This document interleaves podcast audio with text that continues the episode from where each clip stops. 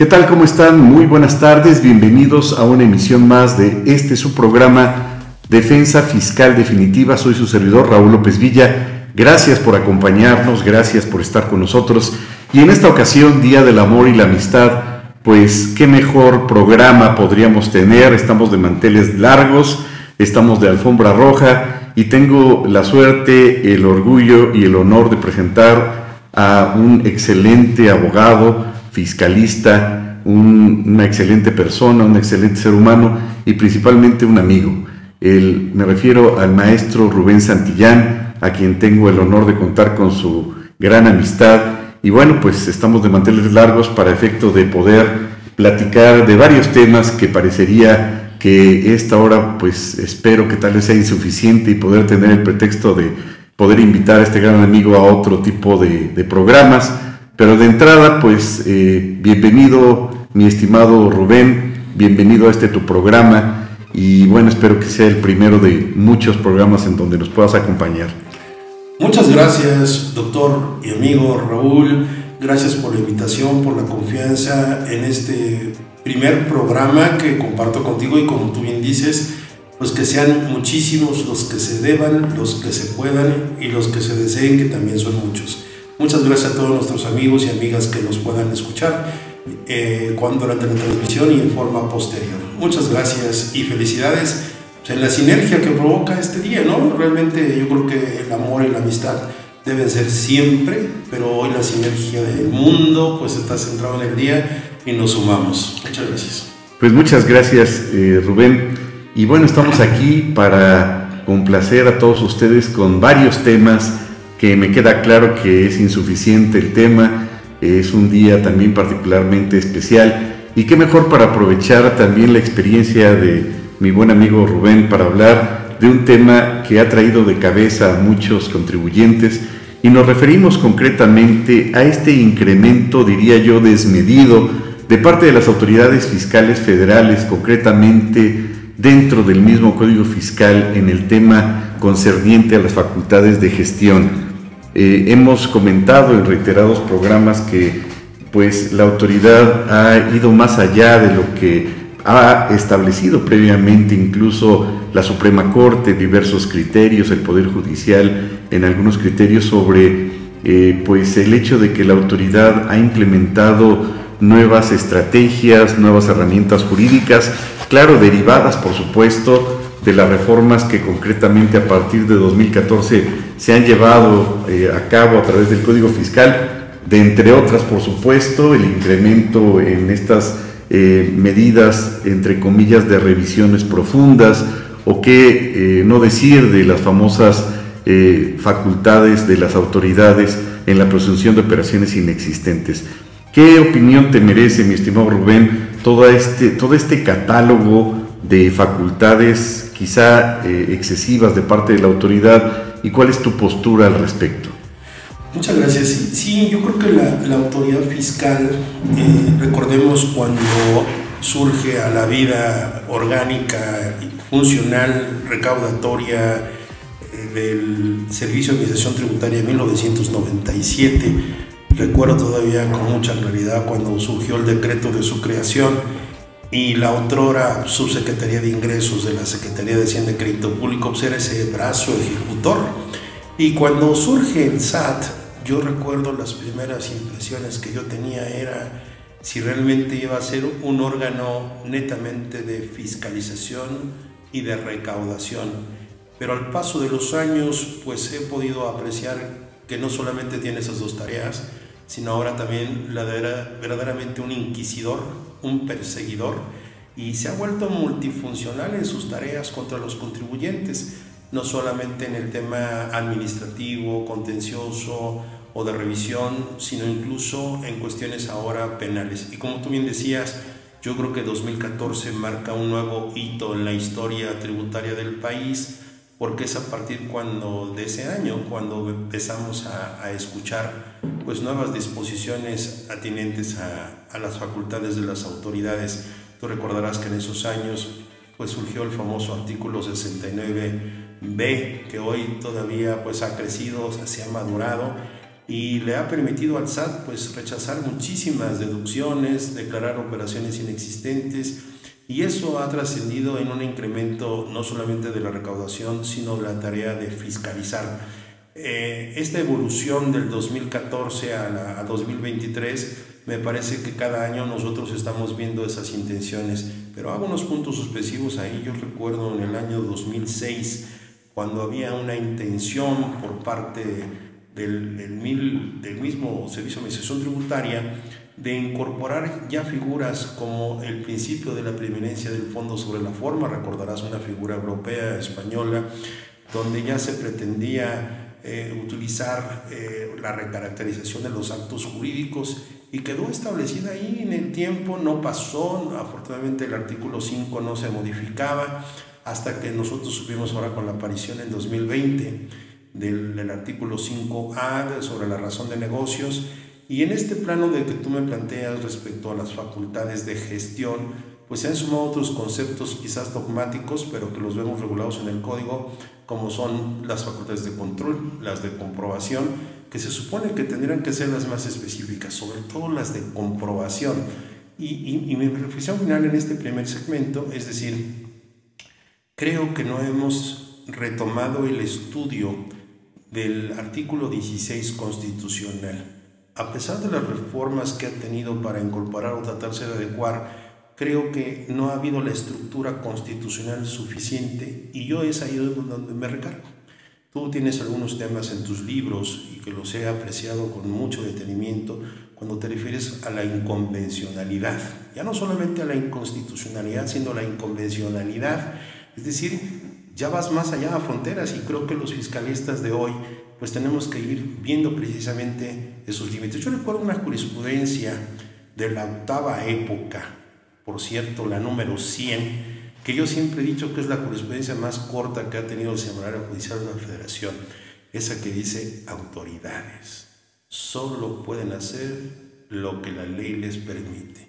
Es, es, de verdad, es muy poderosa, pero para nosotros los defensores, pues es un punto de partida, porque si solamente se puede hacer lo que está en la ley, entonces el caminito es incorporar en los textos legislativos, léase el Código Fiscal de la Federación, estas pseudofacultades vestidas de fiscalización, ¿no? denominadas de control y de gestión, y al paso del tiempo lo que me he dado cuenta es los criterios también que el Poder Judicial Federal ha tenido cuando ha referido que, por ejemplo, un crédito fiscal determinado a la luz del artículo 69b, pues no es aquel eh, que deriva incluso de las ejercidas en visita domiciliaria como en el 42, es decir, quien empieza a revisar en una visita domiciliaria fundamentando su acto de autoridad con el artículo 42 y sucedáneos, sin haber invocado en la fundamentación el artículo 69b, la autoridad tiene toda la facultad para rechazar las deducciones con base en ese artículo, señalando que al contrario no es posible. Es decir, si vas a revisar un tema de inexistencia de operaciones con base en el 69, pues tendrías que haber tenido las facultades señaladas en el artículo 42 propias de las de comprobación. Es decir, el 69b no es necesariamente una disposición que tenga naturaleza de comprobación, puede ser de gestión o de control, pero hasta dónde trasciende, y tú decías bien, cierro en esta parte, hasta dónde la autoridad ha brincado todas esas cuestiones constitucionales y hoy finalizo. Creo que el artículo 16 constitucional nos da muchísimas pautas para entender lo que durante muchos años nos han enseñado la práctica, la dogmática, de que todo acto, el principio de legalidad debe estar fundado y motivado, y yo agregaría algo que en precedentes ya existe. No solamente el acto debe estar fundado y motivado, es decir, no solamente señalar el precepto de ley, explicar la, la motivación por qué se aplica o el por qué de la autoridad, sino un tercer elemento que ya la doctrina nos lo ha mostrado, el para qué.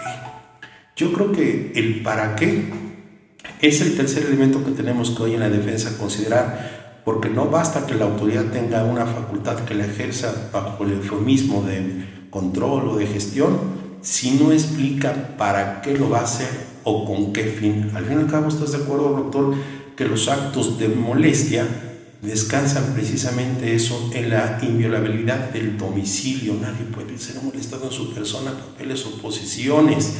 es la penetración a la intimidad más a la que está sujeta a un contribuyente. No, bueno, mi estimado Rubén, nos acabas de dar una cátedra al respecto. Y en ese sentido, bueno, pues acabas de tocar puntos torales, puntos delicados, diría yo puntos neurológicos en esta materia tan interesante que parecería que nunca acabamos de encontrarle el hilo y cuando creemos que ya la conocemos nos cambian la ley. Y bueno, en ese contexto podríamos señalar que, pues dentro de los puntos elementales que acabas de señalar, eh, está uno que, algún día tú y yo comentábamos antes de, exponer en algún tema que amablemente me hiciste favor de invitar en alguna de tus conferencias, y diríamos que es regresar a las bases. El hecho de que la autoridad lleve a cabo reformas constantemente, además de una inestabilidad en la aplicación de criterios de recaudación, lo que conlleva también o ha implicado el movimiento constante de funcionarios y el cambio tan abrupto también en criterios incluso jurisprudenciales que le da una falta de certeza jurídica al contribuyente, pues se confirma también con lo que acabas de comentar, de regresar a las bases, de regresar a los elementos básicos del derecho fiscal, como lo es sin lugar a dudas ese punto fabuloso que acabas de comentar del artículo 16 constitucional, en el entendido de que la autoridad pues tiene que regresar a los elementos básicos de los derechos fundamentales, anteriormente garantías individuales, y entendemos ese punto que en forma subrepticia, diría yo, acabas de señalar atinadamente, pues la autoridad tiene que respetar ese, esos requisitos elementales constitucionales que ya nos llevan al artículo primero y de ahí a la convencionalidad sobre el eh, respetar esa serie de requisitos que tiene que satisfacer en los famosos actos de molestia, efectivamente. Y a final del día, el requerirle al contribuyente información de su contabilidad no implica per se un acto de molestia. Pues sí, porque eso estaría entonces reservado, como lo ha señalado en su momento el Poder Judicial a través de diversas tesis aisladas, pues está reservado a las facultades de comprobación. Sin embargo, parecería que pues la autoridad haciendo un poco a un lado u omitiendo ese tipo de criterios, o más bien sin importarle esos criterios, dijera Maquiavelo, más vale ser odiado que ser amado, pues mejor lo manejo de esa manera, recaudo más y si tú no estás de acuerdo, impúgnalo.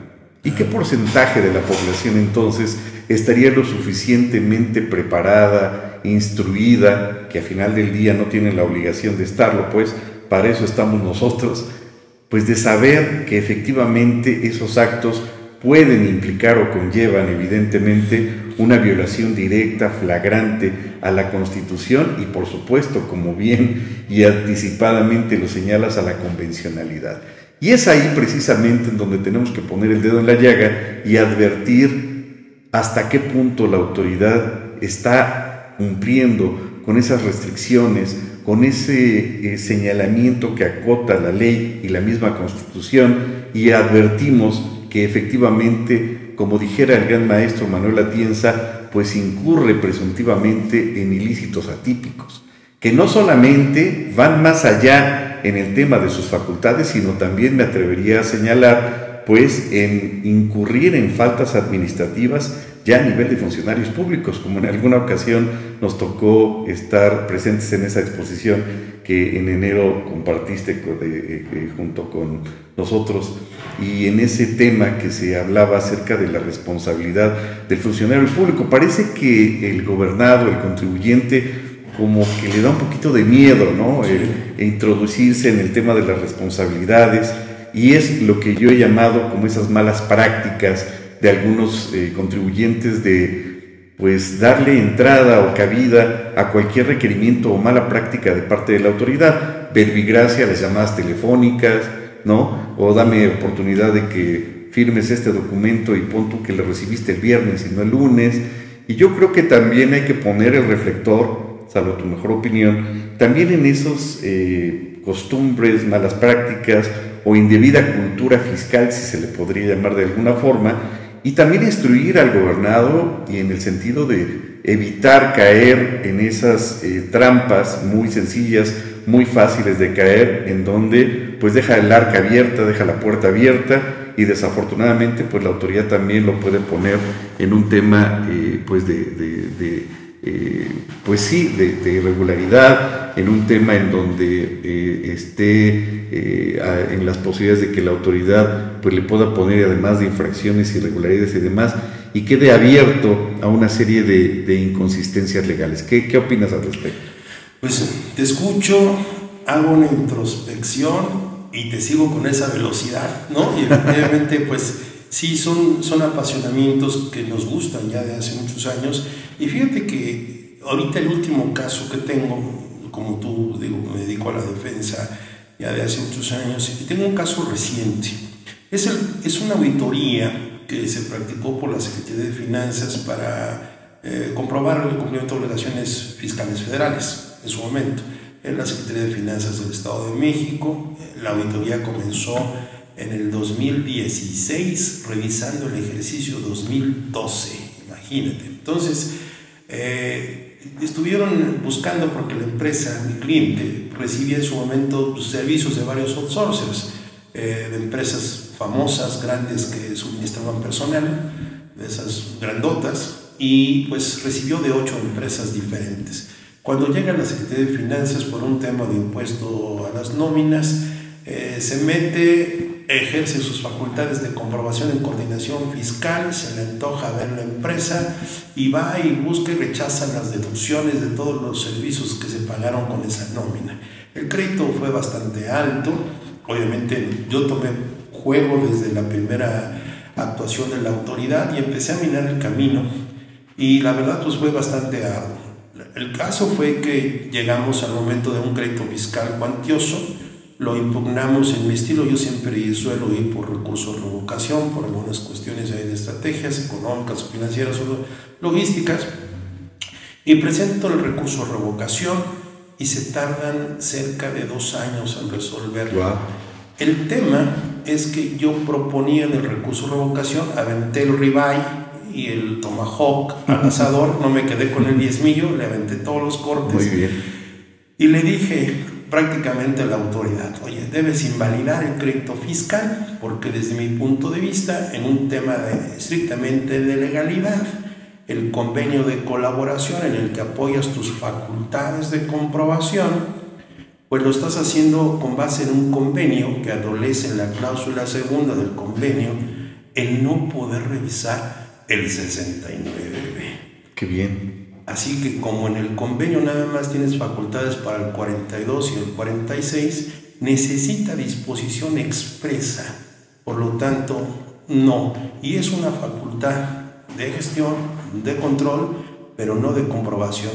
Y donde impera la nueva razón prevalece el mismo derecho, te adjunto tres convenios de diferentes entidades donde se ha tenido que actualizar el convenio para incorporar el 69B como facultad para ejercer la coordinación fiscal en términos del 1214 de la ley de coordinación. Me manda a hablar el procurador fiscal. Ok. Y me dice, ¿sabe qué implicaría si yo le doy la razón? Todos los créditos fiscales que tengo en la entidad se vendrían abajo. Y por esa razón no me conviene contestarle. Así que haga usted lo que tenga que hacer. Y bueno, tú sabes que al momento de que pues, no me contesta, pues a los cuatro meses yo consideraría que pues, me ha confirmado el acto y que sigue siendo... Pero yo dije, pues la garantía fiscal es hasta que me resuelvas. Y yo no me no resuelto. Pasaron los dos años y se les ocurrió notificarme, cambian el personal, me notifican y obviamente voy al juicio de nulidad, haciendo reiterativo los criterios, ¿no? litis abierta, puntualizo, ya habían sido todas las pruebas, llega al tribunal y lo solventamos y me dice el tribunal, oye, pues está interesante, sí, pero ya el convenio se modificó. Sí, pero en su momento, cuando ha fundado, pues, me dice a lo mejor una para efectos. No, es nulidad claro, Claro. Y los Es competencia. Así, es competencia, es, forma, pero es fondo, ¿no? Entonces, para no centrar la historia en este tema de las facultades, se eh, otro tema y me voy sobre el, el 42 esta nueva disposición que había salido precisamente en el 2014 y que se había acentuado de dar aviso a los órganos de dirección cuando antes de que se emita el oficio de observaciones, en el caso de revisita o revisión de gabinete o que se emita el acta de cierre, para que pues, estos órganos tengan la facultad de ejercer su derecho de defensa. Y meto un tema, fíjate ahí, voy a conectarlo con lo que tú decías, y ya meto un tema ya más allá de una cuestión local de derecho doméstico. Y, en el doctorado, pues tuve yo alguna vez una pugna muy buena con, con Carlos Burgoa, que también fue maestro en ese doctorado, y, y la teoría se decantaba de que si existen los derechos humanos de los contribuyentes o si los contribuyentes deben tener esa concepción de los derechos humanos. Hay escuelas europeas, principalmente en España, donde ah, hay posturas donde los contribuyentes pues únicamente los ubicamos con derechos fundamentales o apegados a lo que están en la Constitución. Y el punto es que yo hice una tesina en ese entonces para decir no, que debía ser elevado a rango constitucional el reconocer derechos humanos específicos a los contribuyentes. Y uno de esos es una postura que tengo que es elevar a rango constitucional con base o pinceladas de convencionalidad el derecho humano a la autocorrección, igual a la, a la defensa y a la posibilidad de corregir. Si es un derecho humano tener el acceso a un recurso efectivo, ¿estás de acuerdo? ¿Por qué no habría de ser el que yo tenga la autocorrección, la posibilidad de saber? Por lo tanto, el hecho de que violes las reglas del procedimiento, el artículo 42, respecto a ese tema, pues permitiría que la autoridad no me considera una nulidad para efectos porque es grave, has violado un derecho que trascendió el resultado de, una, de un crédito fiscal. Total que el tribunal, por una cuestión política, pública, de influencia, me decide dar la razón y no se mete al tema del convenio de coordinación fiscal por la cuestión que tiene de trascendencia. Una junta de trabajo con gente del gobierno del Estado de México y, y, se, y se decanta y me dice, te doy la nulidad dice llana porque yo veo que lo que es más trascendental es el 42.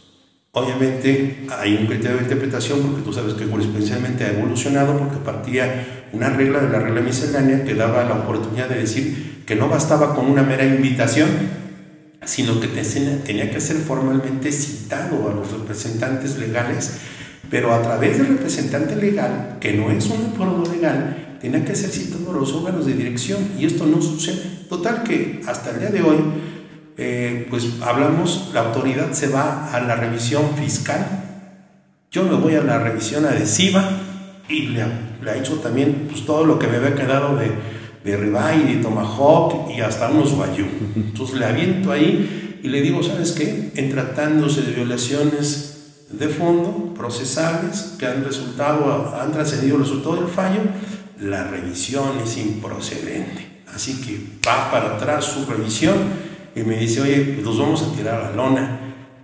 Llega la autoridad y antes de que se emita la sentencia firme en la revisión por el colegiado, la Secretaría de Finanzas se presenta en el domicilio de mi cliente, del contribuyente, y le dice, ok, te vengo a avisar que tienes 20 días para que el órgano de dirección vaya a enterarse, voy a tomar la consideración que es una nulidad para efectos y te espero acá para dictarte el crédito fiscal. Y yo le digo, ¿cómo crees que me vas a ejercer esas facultades si estás subyúdice en el Tribunal Colegiado de la Revisión? Claro. Y además ya sabes que el proyecto está cantado y que vas a perder. No me importa. Y fue a la, a la empresa, le notificó el oficio, le dijo, tienes 20 días y a mí no me importa y voy a meter el crédito fiscal. Y aquí cierro con esa parte. Yo teniendo ya una sentencia firme del tribunal colegiado en el que dice es nulidad, dice llana por la violación procesal que trasciende el resultado y es de fondo, no puedo considerar el hecho de que la autoridad le dé yo le esté, dando la oportunidad de que reponga el procedimiento. Cierro. ¿Qué hacer con una Secretaría de Finanzas que no toma en cuenta una sentencia judicial? firme, en revisión por el colegiado, en la que le dice, el asunto está firme, se desecha por improcedente tu revisión, porque es de fondo, la nulidad señala decretada por la sala prevalece, así se queda y sigue ejerciendo sus facultades de comprobación. Entonces, la cuestión aquí es, oye, ya ahí es una cuestión de delito, ahí es una cuestión de abuso, y las facultades siguen ejerciéndose como si no existiera el juicio o como si no hubieran perdido. Si yo los denuncio penalmente, ¿no? en el tema de que me están diciendo que van a ejercer cuestiones penales, es una amenaza 114A del Código Fiscal de Federación. Si voy a Prodecon, quizás es abrir un procedimiento y una queja y decirle que no le asiste, que me haya repuesto el procedimiento porque hay una sentencia que lo permita. Y si voy a un tema de Contraloría Interna, de función pública, a lo mejor a nivel local de la Secretaría de Finanzas, no creo que pase absolutamente nada. Pero órgano interno de control está siempre puesto. Claro, pero eh, no trascendería a parar esa situación. La cuestión es que si me finca el crédito fiscal y no me defiendo, no me impugno, yo sabes que si no está para ellos garantizado, pues se van a tener que inmovilizar las cuentas, pagar, porque en su lógica, en su mundo de Disney, ellos siguen creyendo que tienen la razón. Claro. Aquí el punto es, el contribuyente se tiene que defender, doctor. ¿Y por qué tendríamos que defendernos de un asunto que ya está consumido y consumado en una sentencia firme de un tribunal en el que quedó firme que la actora ganó? O sea, ¿por qué tengo que seguirme defendiendo? Me estás causando, yo le decía a mi cliente, oye, yo ya te gané el juicio. Mi, mi labor como abogado se acabó. Claro y volver a empezar a impugnar un crédito fiscal, aunque sea legal de gestión, te tengo que cotizar mis honorarios. Y me dice, no, es que es, todo lo mismo. No, espérate. O sea, yo ya cumplí, te voy a cobrar un extra, ¿no? Por la cuestión de defensa.